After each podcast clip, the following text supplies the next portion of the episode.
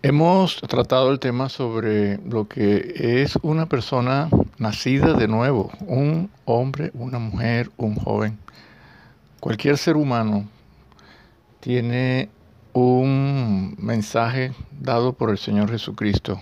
Si no naces de nuevo, no puedes entrar en el reino de Dios. Y tratamos sobre ese tema y en la, en la entrega anterior, entonces estamos viendo unas características, cómo sabe una persona que es nacida de nuevo. Primero que todo, ella no hace pecado, tiene una nueva naturaleza que no, eh, no practica el pecado, porque se le da poder, se le da poder para, para renunciar al pecado. Esa persona hace justicia, se santifica su vida y da fruto de que ha sido nueva, que es nueva criatura. Por eso la palabra de Dios dice, el fruto del Espíritu es amor, gozo, paz, paciencia, benignidad, bondad, mansedumbre, templanza fe. Contra tales cosas no hay ley. Así que el que es nacido de nuevo practica esas virtudes. Cada una de ellas pertenecen a una sola, a que ha sido comprado, ha sido eh, sellado y ha sido dado sobre él el Espíritu Santo. Por eso la palabra de Dios dice, haced frutos dignos de arrepentimiento. Una persona que es nacida de nueva es una persona que cuando se arrepintió, se arrepintió genuinamente. ¿Se arrepintió de qué? De ser pecador. Se arrepintió genuinamente. Y una de las cosas que indican que genuinamente lo hizo es que empieza a dar frutos de arrepentimiento. Por eso que Jesús habló y dijo, por sus frutos los conoceréis. Por sus frutos los conoceréis. Una de las pruebas que se ha nacido de nuevo es que en él no debe reinar el pecado. Por eso la palabra dice, no reine pues el pecado en vuestro cuerpo mortal. La palabra de Dios es unas escrituras consoladoras, porque ellas no te imponen, sino que te enseñan. Ellas no te plantean una, una, algo que tú no puedas hacer. Ella, al contrario, está siendo revelado, es revelada para que tú, eh, con tu corazón, con tu razonamiento, con tu mente, tú reflexiones y detectes cuál es la, la palabra consoladora que tiene las escrituras. Por ejemplo, dice, no reine pues el pecado en vuestro cuerpo mortal, de modo que lo obedezcas en sus concupiscencias. Notemos ahí algo. Que no reine. Quiere decir que no reine el pecado, quiere decir que no esté en el trono de tu vida. Que no reine. No quiere decir que está, está gobernando tu vida. Al contrario, tú lo estás gobernando a él. Porque dice, no reine. O sea, el que reina en tu cuerpo mortal no es el pecado, sino que tú por medio de la obediencia a la palabra, al Señor, tú tienes, toda persona tiene unas tendencias a la concupiscencias, concupiscencias. Las concupiscencias son los malos deseos que brotan de adentro cuando ellos brotan y quieren usar tu cuerpo y tú quieres, o la persona que este, desea satisfacerlos, en ese cuerpo mortal, mortal quiere decir muerto, débil. Entonces, el que ha nacido de nuevo tiene como característica que no deja que reine el pecado en su cuerpo mortal. Y tiene como característica que obedece a la palabra de Dios y no obedece a las concupiscencias. Por eso dice, ni tampoco presentes vuestros miembros al pecado como instrumento de iniquidad, ni tampoco presentes. Es decir, no tientes a Dios, no cedas al pecado, no cedas a la tentación, no cedas al asedio, no cedas a la oportunidad no cedas al deseo, no presentes, quiere decir que tú te ausentas, tú huyes, tú te apartas, le das el quite, le das, te das a un lado, el avisado ve el mal, dice la palabra, y se aparta. El simple pasa y recibe el daño. Lo dice así las escrituras. Aquí dice, no presentes tus miembros al pecado. El cuerpo es un está constituido por varios miembros y cada miembro tiene un deseo. Los ojos de mirar, las manos de agarrar, todo, todo el vientre de comer, el gusto de deleitarse, el paladar. Todo miembro del cuerpo tiene un deseo.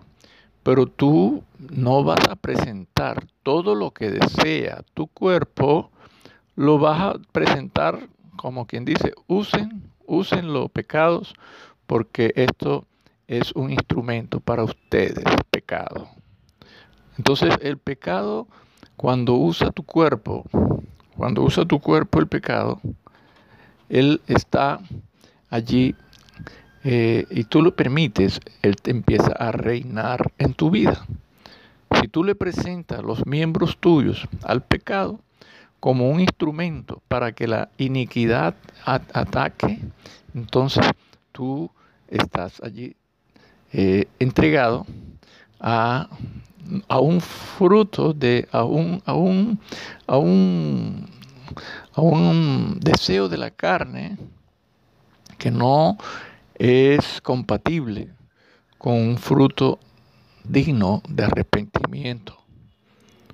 Por eso dice más allí, sino que presenta, preséntate a ti como vivo de entre los muertos. Preséntate como vivo de entre los muertos. ¿Los muertos quiénes son? Los el sistema de este, este mundo carnal y mundanal es el delito y el pecado. Recuerden que dice que están muertos en delitos y pecados. Una cosa es el delito, que lo castiga las leyes del hombre, y otra cosa es el pecado que todos los hombres, incluyendo las mismas autoridades, lo practican privadamente, ocultamente, y hasta es aceptado social y moralmente.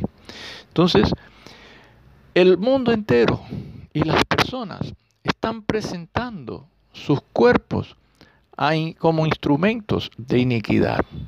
Están presentándose. El cuerpo, ese cuerpo mortal, obedece es a los deseos de su carne. En cambio, el que ha nacido de nuevo en el Señor, la palabra de Dios dice que en él no debe reinar el pecado en su cuerpo. O sea, el cuerpo es el medio por el cual el alma empieza a practicar sus concupiscencias y a, realizar eh, iniquidades presentando el cuerpo. Pero los que han nacido de nuevo, por eso dice, vosotros mismos presentaos a Dios como vivos. ¿Vivos qué quiere decir? Que ha nacido de nuevo. ¿Y muerto qué quiere decir? Que no ha nacido de nuevo. Como vivos de entre los muertos. El que es vivo, el que se presenta delante de Dios como vivo es porque ha nacido de nuevo. Y el que está entre los muertos es porque ha presentado su cuerpo mortal a sus concupiscencias y sus miembros como instrumentos de iniquidad. Pero el que ha nacido de nuevo presenta a su, cuerpo y presenta los miembros de su cuerpo como instrumentos de justicia. Allí es donde está la verdadera diferencia, donde la, ¿cuál es la prueba de que se ha nacido de nuevo? La prueba que se ha nacido de nuevo es que no se hace, no se practica el pecado. Que la nueva naturaleza del creyente, hijo de Dios, mm, no le permite, no le permite. Es decir, el creyente, hijo de Dios santo y de nuevo y nuevo nueva criatura en Cristo, no se deja dominar por el pecado, sino que renuncia a él, hace justicia, santifica su vida y da fruto de un regenerado. Por eso la palabra de Dios dice, también así la fe, si no tiene obras, es muerta. Alguno dice, tú tienes fe y yo tengo obras. Muéstrame tu fe sin tus obras. Y yo te muestro mi fe por mis obras. Tú crees que Dios es uno. Bien haces en creer que Dios es uno. Pero también los demonios creen y tiemblan. Sin fe, sin fe, la fe no es sin obras. Es decir, la obra es que tú estás dando testimonio de que tu fe en el Señor es verdadera, es genuina, es sincera, es la, por la que tú vives y empiezas a añadirle a esa fe virtudes, ¿no?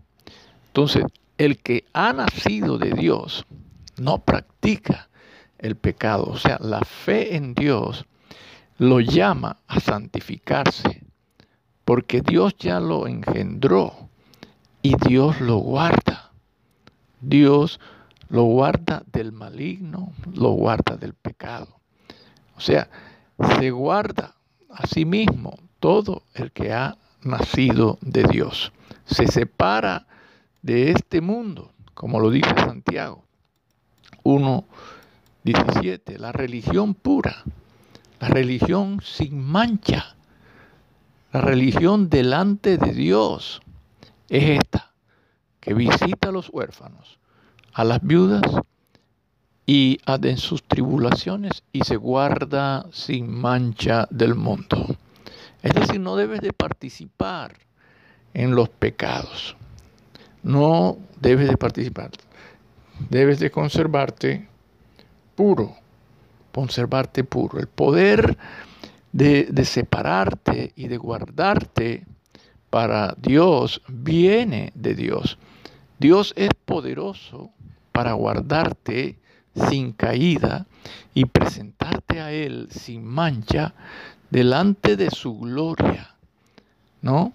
Y eso es la mayor esperanza, la mayor alegría, consolación y consuelo, porque el mismo poder de Dios es el que te está guardando a ti sin caída y te quiere presentar sin mancha cuando se manifieste su gloria. Debes de estar entonces como prueba de que eres un creyente nacido de nuevo. Debes de estar sumiso al anhelo de Jesucristo. Tus anhelos deben ser Jesucristo. Los mandamientos de Jesucristo debes amarlo, amar esos mandamientos. Por eso la palabra de Dios dice, amados, amémonos unos a otros, porque el amor es de Dios. Todo aquel que ama es nacido de Dios. La gran altura de que se ha nacido de nuevo es que ama a Dios sobre todas las cosas del mundo y ama a su prójimo como a sí mismo. Por eso la palabra del Señor dice que todo aquel que cree que Jesucristo es el Señor es nacido de Dios. Y el que ama al que engendró, ama también al que ha sido engendrado por él. Es decir, Cristo te ha hecho nueva criatura. Así que la mayor prueba de nacer de nuevo es que tú amas a Jesucristo y quieres agradarle en sus mandamientos y quieres agradar sus mandamientos de amarse unos a otros. Vamos a orar. Señor, gracias por tu palabra. Queremos entregarte, Señor, esta palabra para que la siembres en el corazón de toda persona para que nazca de nuevo y que se santifique en su vida y dé frutos de arrepentimiento y que tú des poder, Señor, de separarse y guardarse para ti y ser sumisos, dóciles a tu, a tu mandamiento y que tú, Dios de la gloria, lo guardes hasta el día de tu venida. En el nombre de Jesucristo. Amén.